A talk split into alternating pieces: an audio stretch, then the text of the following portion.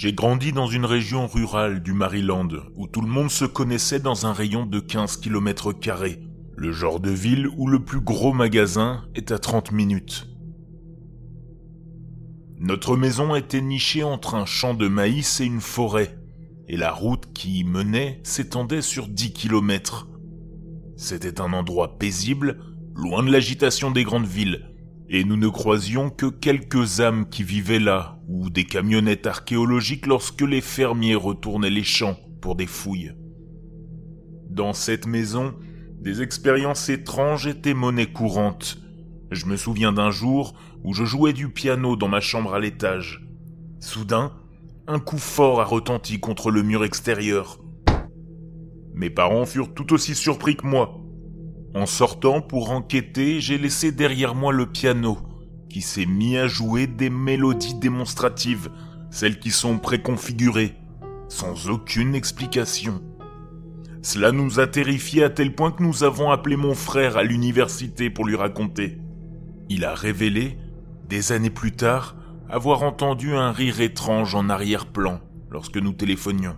Une autre fois, alors que je me tenais dans la véranda, j'ai vu mon frère traverser la cour devant moi. Pourtant, en regardant à l'intérieur, j'ai découvert mon vrai frère assis dans le salon, portant une chemise différente. Mes parents entendaient également ma voix dans la maison, même lorsque j'étais absent.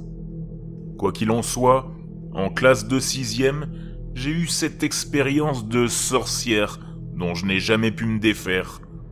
Et j'avais d'autres personnes avec moi. Ça s'est passé alors que le père de mon ami me ramenait chez moi dans son camion à trois places, mon ami étant assis entre nous. Nous sommes arrivés sur un tronçon de route d'où nous pouvions voir ma maison de l'autre côté du champ. Ils avaient planté du soja cette année-là, donc le maïs ne nous cachait pas la vue. Et là, dans le fossé, juste à côté de la route, se trouvait une silhouette. Une silhouette que je ne peux décrire que comme une sorcière. Nous l'avons tous vue. Nous sommes passés littéralement devant elle.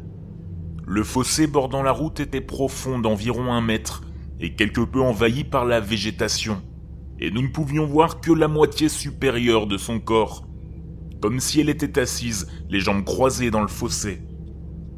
Elle portait une chemise de nuit blanche, tachée de brun, et ses cheveux étaient noirs et emmêlés.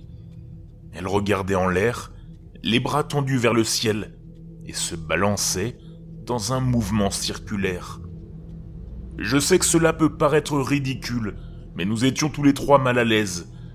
Le père de mon ami, qui était un homme plutôt dur sur les bords, un charpentier, le genre de type qui dit pas de conneries.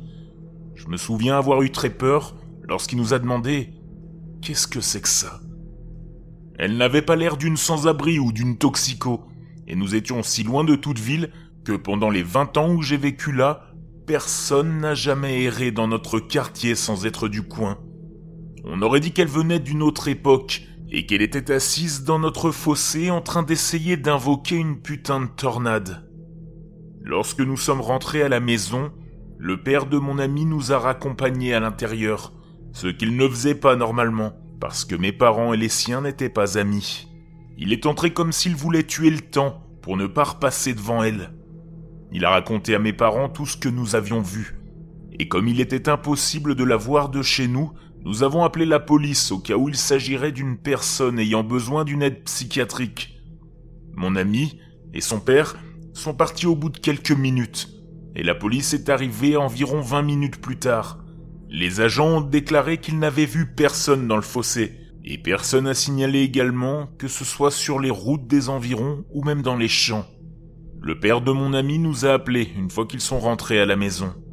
Il nous a dit qu'au moment où ils sont passés à cet endroit, sur le chemin du retour, elle avait disparu. Je peux vraiment pas l'expliquer. Le père de mon ami est décédé depuis, mais mon ami m'a confié qu'ils en parlaient encore de temps en temps dans les années qui ont suivi cet événement.